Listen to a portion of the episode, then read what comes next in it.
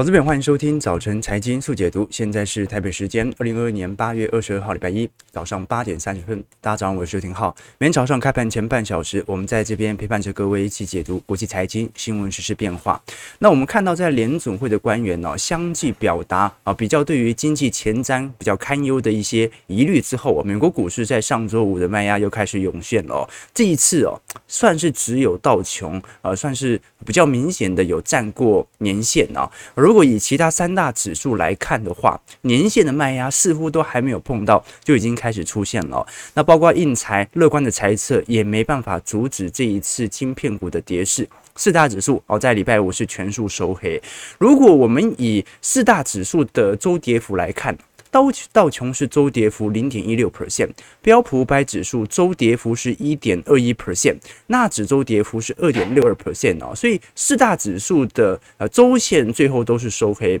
也呃应该不是讲收黑了哈，是有些指数还是收红，但是礼拜五的一个跌势哦，呃几乎可以判断本轮的这种强势反弹稍微有一点现休息的一个现象哦，但是如果我们以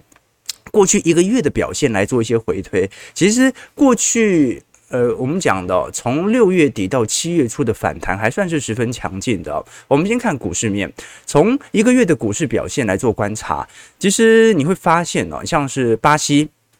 圣保罗证交指数涨幅有十七个 percent 啊，那涨势另外几个比较强势的，你像是呃纳斯达克指数十三个 percent。那 N S C I 新兴市场拉丁美洲指数涨势也非常凶猛哦，反倒本轮当中哦，呃，很明显啊，在过去一个月还是受到十分沉重的卖压的，就是香港恒生指数和恒生中国企业指数哦，我们都很清楚，目前中国仍然在持续宽松，就来自于内部的经济增长力度仍然十分疲惫哦，那反而是亚洲新兴市场部分的涨幅也是远远落后于拉丁美洲和呃整个呃欧美市场哦，包括 N S C I 啊新兴。市场指数啊，亚洲指数啊，台湾加权指数或者韩国等等哦，我们看到在债市上的表现，好，其实，在过去一段时间，美债殖利率也有非常明显的一个下行空间，虽然现在稍微有点拉回了哈，不过你看到大多数的不管是可转换证券，我们讲特别股或者高收益债啊，都有非常强劲的反弹。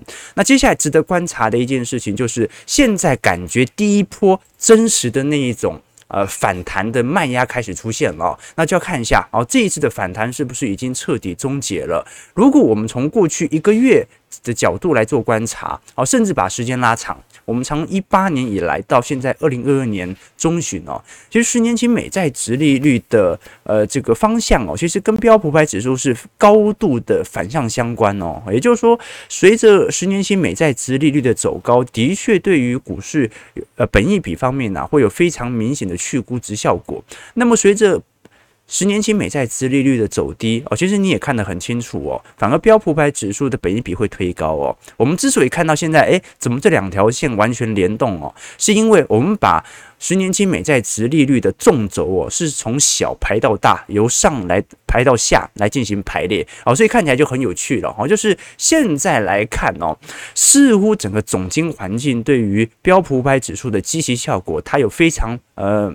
明显显著的影响，也就是说，如果接下来你要让标普五百指数的基期慢慢的推高，那它就隐含着一件事情，那就是十年期美债殖利率它必须要要开启持续的下行区间。好，这个是值得大家来多做一些留意和观察的。也就是说，以前人家会讲说总金盘总金盘啦，不过总金盘这种事情呢，你每年都是总金啊，并不是只有今年才是跟总金特别联动，而是因为在过去两年总金的转折刚好发现。变了哦，所以总经影响到股市层面的变化会特别的显著。那接下来整个下半年哦，所以还是很清楚的，基本上就取决于联准会本轮本轮的升息周期什么时候会结束。那只要十年期美债殖利率哦，它保持在一个啊，对市场对于未来啊有一个偏乐观的宽松政策的想法的话，那么很有可能股市的基期就会缓步的推高。不过，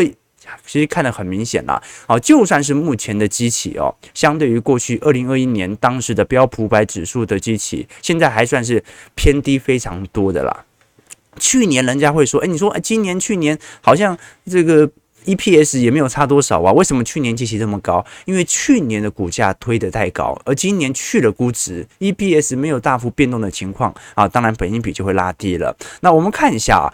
可惜的是哦，因为在过去两三个交易日哦，因为联总会对于呃就业市场的一个良好啊。加上哦，联总会到目前为止也没有大量的官员放话说升息周期应该提前结束，或者传出明年要任何降息的计划。我们看到美元走势反而在礼拜五的时候，哦，又触及了。我们过去几周以来的最高点哦，单周涨幅是两年最大。现在美元指数大概在一百零八块左右哦，这一次周线涨幅是二点三四 percent 哦，是二零二零年四月份以来最大单周涨幅哦。所以美元突然之间哦，有一个非常显著的拉抬效果。那这一波的拉抬效果，因为你没有看到那种市场突然传出必须加紧升息的言论，所以很有可能是属于那种避险单啊，也就是说。当市场认为目前美国股市四大指数应该短期内突破不了年线之后啊，也就代表着反弹行情可能随时会反转向下。这导致了大量的资金开始从股市转移回债市，或者我们讲的美元资产，而美元指数它就是一个避险性产品。那我们其实也看得很清楚了，现在的确你要说整个升息周期呃要开始放话，即将要来到尾声，是的确有一点疑虑。就算是升息周期来到尾声，缩表很有可能在明年年初会持续在发展。为什么？我们看一下联总会的资产负债表啊，左边啊的纵轴我是联总会的总。资产，那右边的纵轴哦，是我们所看到联总会在每一年所增加的资产有多少？那很清楚啦，我们看到在过去几年当中啊，最为显著的就是二零二零年嘛，哈，当时的增加的力度啊是百分之七十六，然后联总会本来有一百万的啊，在过了一年之后，突然变了一百七十六万，好，所以各位可以理解。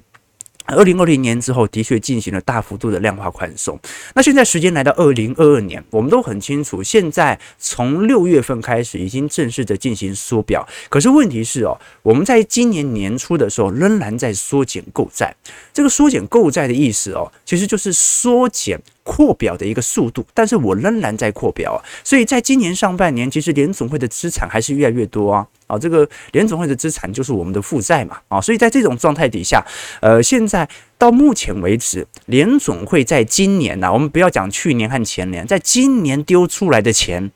都还是正值哦，相对于收回去的钱，所以其实目前的缩表的力度和状态其实算是蛮缓慢的哦，所以很有可能现在所造成的一种影响，那就是升息可能在未来九月份、十月份，它要慢慢的释出即将来到尾声的讯号，但是缩表很有可能会持续的发展哦。那我们当然也很清楚啦，当联总会决定把市场上的资金开始回流到央行系统本身，我们看到实体的流动性状况就会产生变化。我们看到，在二零二二年哦，这项指标叫做高盛的金融状态指标，基本上它就是针对目前全市场资本市场产品的流动性来做一些追踪哦。那如果这项指标啊，如果有个非常明显的上行区间的话，就代表着市场突然产生了流动性紧缩危机。这个流动性紧缩哦，不是说市场联总会不抛钱了怎么样，是市场突然这些产品交易不出去了。好，就你想想看哦，那股票卖不出去，代表什么意思？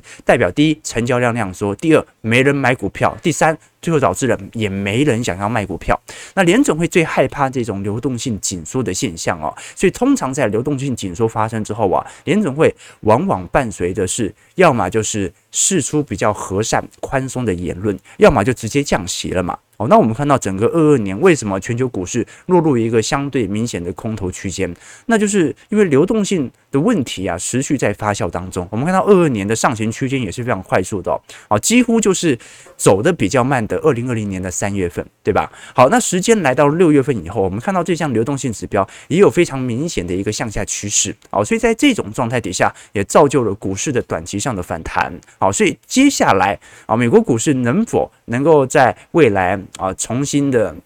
返回底部修正之后再上哦，基本上有很大程度就跟联总会的紧缩政策什么时候终结有密切的相关了哦。当然啦，哈，这个联美国的通膨是的确受到了一定程度的压制啊，但各位也很清楚嘛，好，现在全球的呃经济市场哦是有一种极端化的市场啊，就是。不管是气候，还是能源问题，还是各国内部的政治和经济问题哦，其实都是。今年感觉就是呃状态状况很多了。我们看到现在美国天然气价格是真的有那种见顶，甚至要打一个 M 头的迹象在。那西德州原油价格哦，则是已经在三月份、四月份那一波已经完全见底，现在就是一个明显的下行格局了。可是我们看一下欧洲天然气价格，也就是我们现在看到的红色线，红色线是欧洲天然气价格的变化。棕色线是美国天然气价格的变化，那么蓝色线是西德州原油哦，各位可以完全理解哦。到目前为止，欧元区的天然气仍然在创历史新高，而且现在创的历史新高还比二月份、三月份乌俄冲突还要明显来得高。那加上北溪一号哦，哦，今天好像本周又说要进行修管了嘛。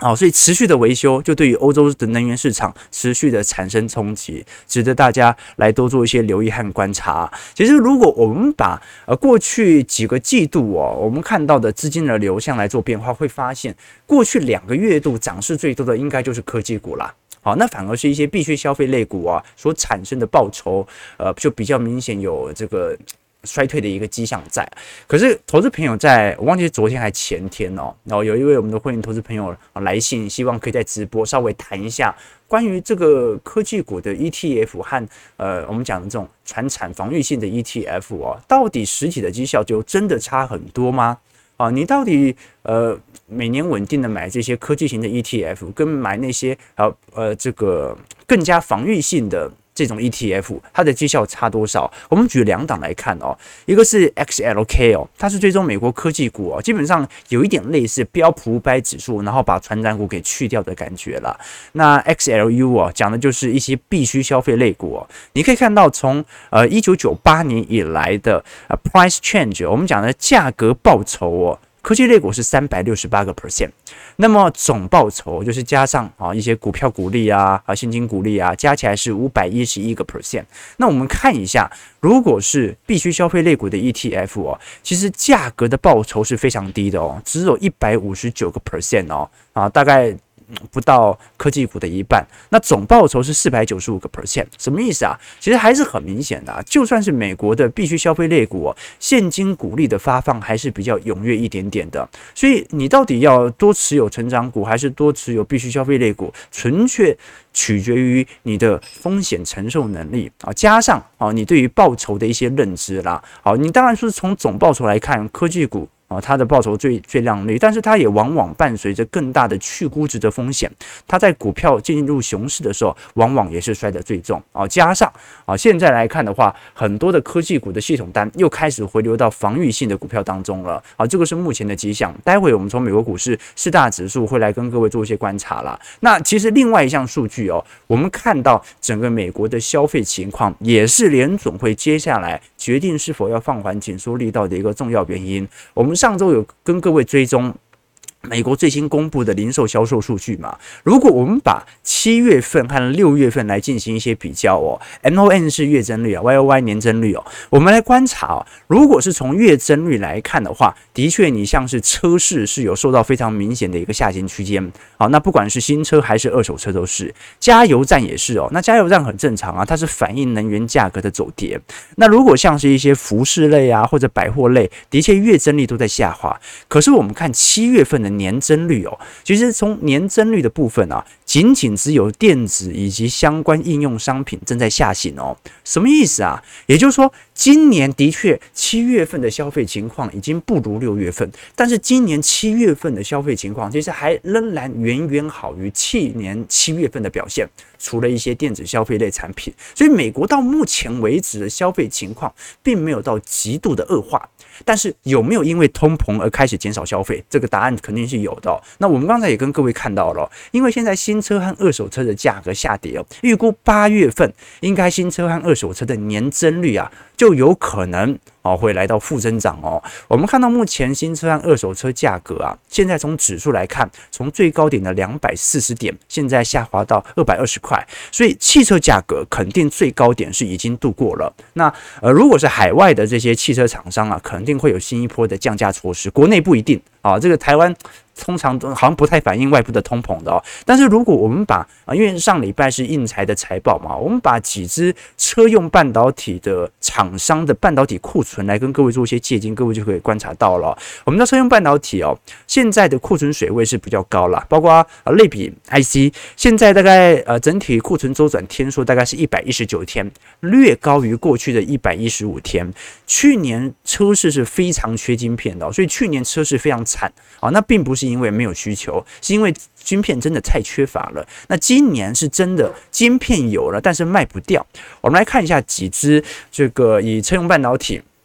或者特殊制成啊的目前的库存水位的情况哦，德州仪器目前的库存金额天数大概是一百七十五天左右，那过去大概就一百五十天。恩智浦的部分哦，现在的库存周转天数已经来到一百三十天了，那过去大概就一百天左右。英飞凌目前的库存天数哦哦，这个简直就是历史新高，而且标得非常高啊，一百五十天。那过去以往它的库存周转天数大概在一百天而已哦，哦，那其他的像是一发半导体啊一样，现在是一百三十天，过去而言大概是一百天左右，哦，所以美国目前的车市哦，现在之所以非常明显的受到冲击哦，是来自于需求的下滑，已经跟晶片无关了，所以我们始终认为哦。不管接下来哦有任何的晶片厂啊，对于未来保持前瞻的乐观，都是值得反思的哦。比如说台积电哦，照理来讲不应该对于未来的财测没有任何的下调，因为现在我们所经历的是全面性的、系统性的库存周期水位的上升啊，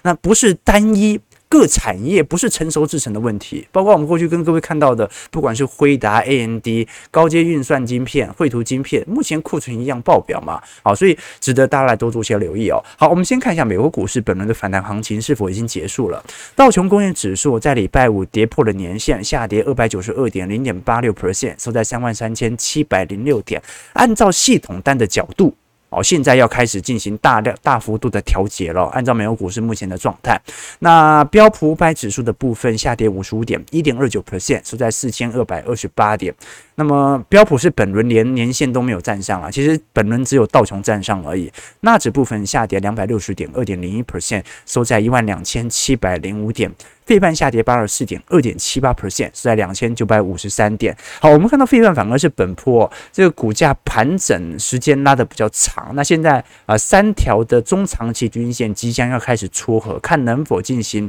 新一波力道的上攻啦。虽然啦，啊，美国股市目前感觉反弹行情好像正要结束，但是离底部也有一段的距离。所以哦，未来值得观察的一件事情，那就是年线这一条关卡，它是完全没有机会站上去吗？还是会依循着过去的系统性风险一路的向下呢？哦，我知道大家的担忧是值得观察的啦。我们怎么做观察呢？我们看到这三张图表哦，分别是二一年到二二年。啊，标普百指数的报酬，以及零七年到零八年，以及两千年到两千零二年，的确，如果我们以系统性风险的角度来衡量，目前标普百指数，我们看到红色那条线呢，是呃标普百指数的两百日移动平均线了，好，基本上已经可以媲美于年线了啦。那我们看到一个非常有趣的迹象，就是过去的那种大空头啊，通常啊。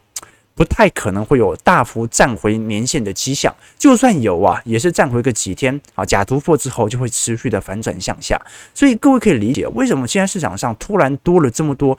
那种超级大空头啊，不管是在华人投资圈还是在海外投资圈呐，都有一股。一股一股势力认为，美国股市啊，接下来即将迎来啊非常明显的主跌段。我们看到嘛，啊，这个过去来看，在进进入主跌段之前啊，通常必须要有啊第一波或者到一波到两波的这种突破年限的一个迹象哦。那现在来看的话啊，如果如果现在本轮二二年是系统性风险，那现在就要进入主跌段了嘛？好，但是我的看法倒是没有这么悲观啦。好，的确，两千年到还有两千零七年到两千零八年哦，当时在股市的氛围当中哦，它都是有某种非常明显泡沫破裂的因子所催生。那加上哦。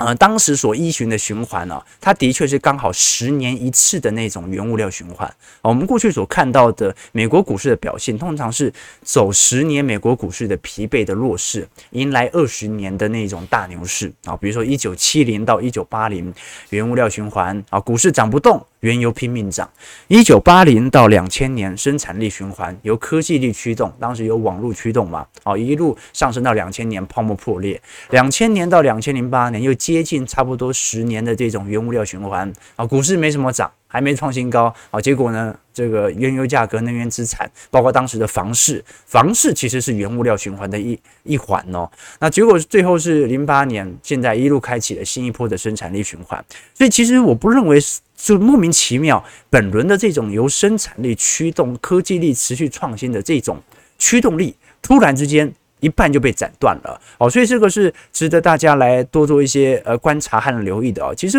我们还是要尊重一下当代的背景啦，因为我们都很清楚，现在影响到美国股市最重要的因子哦，呃，短期内哦，跟这种循环也不是特别的相关了。短期内就是。就是联总会什么时候结束本轮的升息周期？因为现在就是在反映升息周期即将结束，未来即将降息嘛，那所以才会有这种股市已经下修好一段时间开始反弹嘛。它本身来看就是反映联总会的政策目标啊，所以哦，我觉得人家讲说人生的财源有两种嘛，一种是努力。啊，一种是运气哦，但是哦，我们讲这种总体经济啊，或者整个大环境的影响啊，它是超越于这种努力和运运气的背景参数啊，所以哦，呃，以前我最近才看了一部剧哦，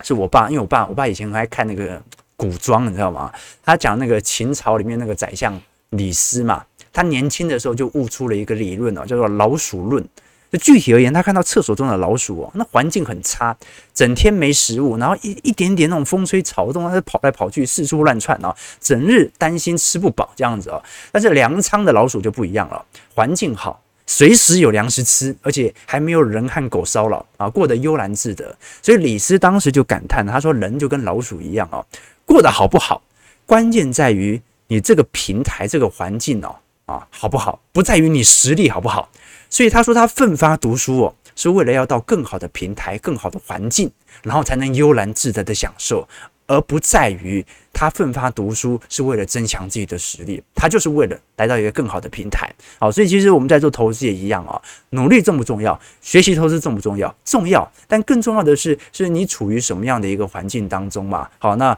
我们每天做财经直播，其实就是在跟各位分享整个总经的环境，我们没办法摸到最低点，但是。至少我们能够摸到相对的低点，因为周期唯一不变的事情就是它永远都会存在啊！你们可能下一次的泡沫破裂，可能是五 G 泡沫破裂啊，可能是中国烂尾楼房地产泡沫破裂，但是它一定会泡沫破裂。那泡泡沫破裂之后，国家全世界就会毁灭吗？不会，它总有一天泡沫还是会堆得过高，到时候还是会有基期过高的时刻。所以你只要掌握这个周期，财富就会自然而来。好，所以投资朋友有更多的兴趣、更多的想法，也欢迎各位可以参加财经号角的会员系统。我们后续再来跟各位做一些追踪和看法演变。同时，我们在我们的会员资产部位当中啊，同会有我们的资产的日志啊，每个礼拜会来跟各位更新一下我的资产的调配情况。同时间也会有一些专题影片、宏观专业报告以及一些基础小白的财经系列课程。好了，那本周我们会来跟各位追踪的，因为本周是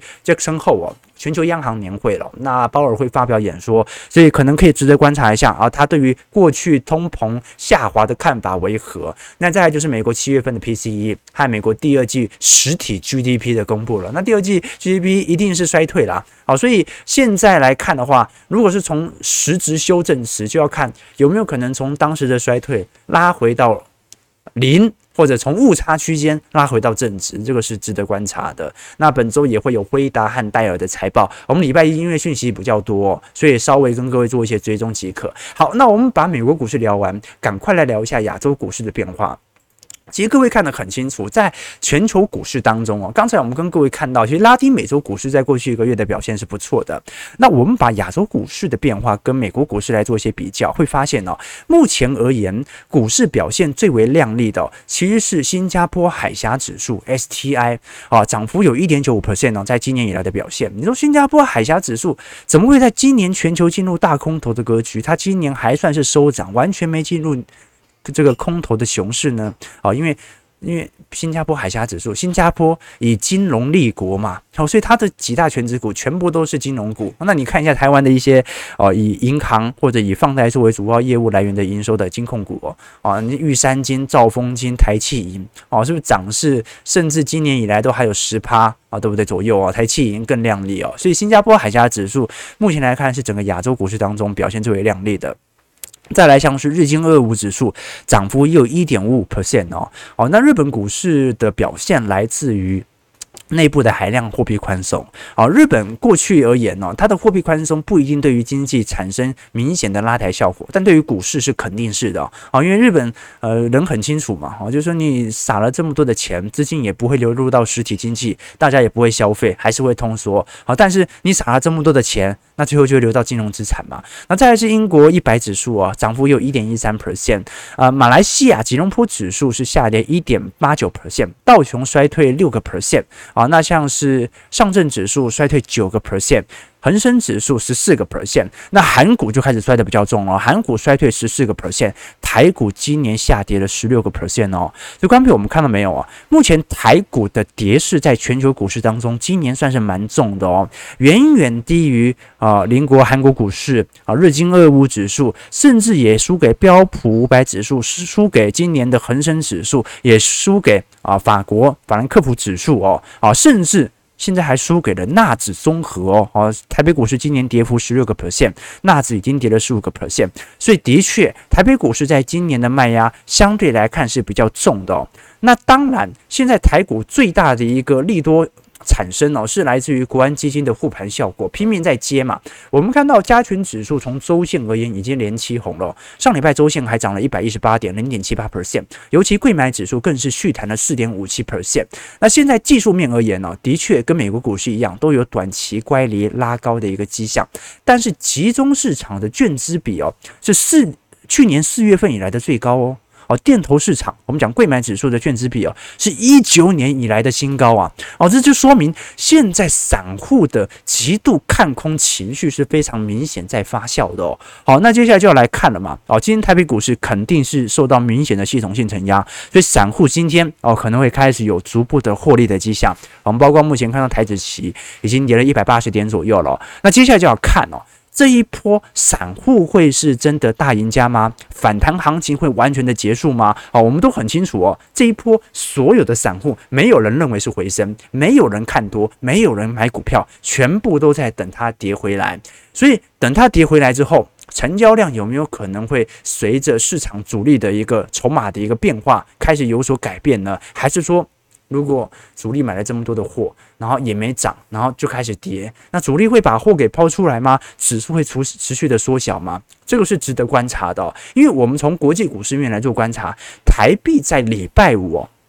是应该是本轮呐，本轮的这个空头以来啊，首次的完全在尾盘收盘见到三字头喽。过去每一每一次都是当天，呃，碰到三十，然后尾盘的时候，央行把它拉回来，压回到二十九嘛。现在我们看到，在礼拜五的时候，外汇市场新台币兑换美元汇价收在三十点零二块哦，所以央行是不守了吗？啊、哦，这个都是值得大家来多做一些观察的、感觉短期内台北股市的。变化要开始出现了。我们看到上周外资在集中市场已经卖了两百七十三亿了。如果我们以今年的卖超总额来做观察，今年外资终于卖破了一兆台币了。哦，这个是史上的新高纪录哦，也显示这一波外资对于台北股市的态度哦是非常明显，抱持的比较悲观，尤其对于地缘政治冲突。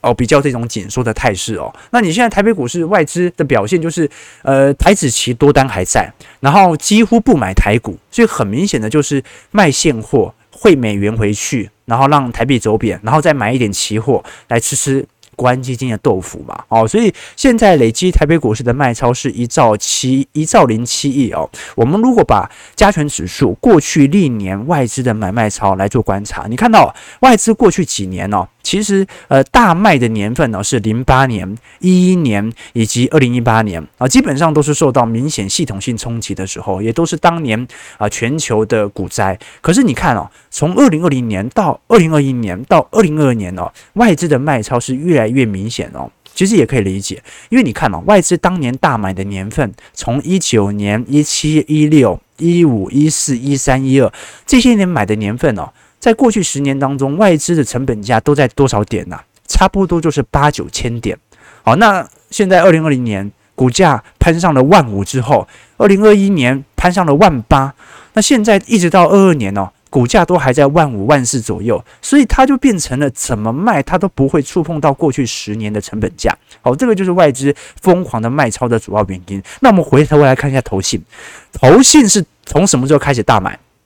投信是从一九年以来就一路买买买买到现在，外资卖多久，投信就买多久。反而外资从一一年一路买到一七年的这段时间，投信是不断的抛货给外资哦。什么意思啊？就是投信在台北股市中长期成本价比较便宜的时候，拼命的卖股票给外资，而这个时候外资拼命的接股票。那现在。台北股市涨高之后，投信就拼命的买，外资就拼命的卖。好，那最为极端的现象是什么？是上一次哦，我们看到投信有大举买超的金额是什么时候？是二零零七年呐，啊，结果二零零八年。金融海啸，对吧？哦，所以 的确这样子看是有一点讽刺的啦。好，当然现在的时空背景跟零七零八又不太一样，但是不得否认的一件事情是，至少从外资跟投信的角度，长年期来看是强烈的对做的。好，那我们看一下很有趣的情况是，因为小台多空比哦，在过去两天呢曾经转多了哦，在礼拜四的时候稍微转多，这就说明整个台北股市哦，其实外散户嘎到受不了，开始买股票。的时候，现在好像市场就真的在跟台北股市散户对坐，现在又开始大跌了，所以预估今天的空单搞不好又要增加了，或者今天多单大增，那么整体的反弹趋势就会成立哦。那反倒我认为很有可能是接下来是多单空单，可能每隔几天就会出现台北股市落入一个季线的防御或者盘整格局，这个可能性可能会是比较高的，值得大家来多做一些留意和关注了。好，最后最后我们聊一下。近期 ETF 的买盘力道还算是非常明显的啦。我们看到，因为虽然现在散户做空意愿蛮强的，但是台北股市的 ETF 像是零零八七八啊，总规模。在上礼拜又创历史新高了，好，这就说明纯股族是不太受到本轮的呃这种市场的疲惫的影响哦。上上周我们看到零零八七八美股是配零点二八嘛，啊，因为它是季配息，呃，单季殖利率是一点六一 percent，年化来看就会来到六点五哦，所以零零八七八今年也算是列入一个相对比较低基期、低乖离的时刻。那值得关注的是，它才成立两年而已哦。结果现在受益人数已经来到六十一万人了，仅次于元大高股息的七十一万人。元大高股息成立了十四年，才只有七十一万人的受益人数啊！零零八七八成立了两年，就已经来到六十一万人啊！所以短期内各位感觉得很明显哦，高股息仍然是市场上的投资主流啊！但是哦，这种投资内部结构的变化，尤其是成分股的更换哦，已经成了散户非常值得关注的一个方向。我们观察到零零八七八的成分股，大多数都是大家耳熟能详，而且常年稳定配发现金股利的这些企业。不管是一些电子零组件，可成、人保、广达、公保科、英业达，还还是一些金融股、传产股，远东新、永丰金、呃兆丰金、远传、上海上银了，基本上。大家对于成分股的要求，感觉是啊越来越贴切了。那如果我们从周线乖离来做观察，的确，现在零零八七八在过去一段时间乖离是适度的稍微有点拉高。那么它从成立以来啊，基本上都还保持在一个明显的多头氛围。就算是本轮的景气下行哦，它也还没有跌破发行价哦，所以值得大家来多做一些留意和观察啊。过去有投资朋友问嘛，为什么台湾人好像感觉？喜爱现金股利多过于喜欢股票股利，就同样同样是一万块的股利哦，现金就是拿一万块嘛，那股票股利就是十元折抵一股嘛，将近一千股嘛，拿到一张嘛。那大多数的股票的市价也超过十元呐，虽然说自己的股票被稀释，但是比例感觉也比较少嘛。为什么大家不喜欢股票股利呢？其实这是有原因的啊。你就像是为什么现在台湾高股台湾的高股息 ETF 特别夯哦，因为现金股利哦，它才是真的股利。从国外的交易市场的定义来看哦，呃，现金股利叫做 stock 啊 dividend 啊，就是说它是一个实质配发给你的那个钱，但是股票股利哦。国外叫做 stock split 啊，就是它是一个股票分割的行为，所以呃，现金股利和股票股利哦，是台湾的证券交易所才来定义的，海外的这种。股票股利哦，就好像做库藏股一样，就好像拆股一样的感觉，你知道吗？它就纯粹是一种重新的计算啦。当然了，台湾因为保留盈余要课五趴的税，所以你要把现金留在公司，就得用股票股利啊，才不会额外课税嘛。所以它是纯粹有税率的问题啊。这个有机会我们再来跟各位做一些详谈。好了，九点零五分了啦，我们这个聊的话比较多一点点了。礼拜一的新闻的确量比较大，我们在二三四五的确会跟各位来追踪一下，尤其现在呃财报。已经完全来到尾声了嘛？我们衡量整个过过去第二季的美国股市的总监表现到底为何？加上欧洲市场目前的通膨情况仍然非常剧烈好，英国通膨已经来到十个 percent，如何来多做一些关注呢？啊，那就要请大家持续来收看我们财经号角的频道了。呃，如果喜欢我们的节目，记得帮我们订阅、按赞、加分享。我们就明天早上八点半早晨财经速解读再相见。祝各位投资朋友看盘顺利，操盘愉快。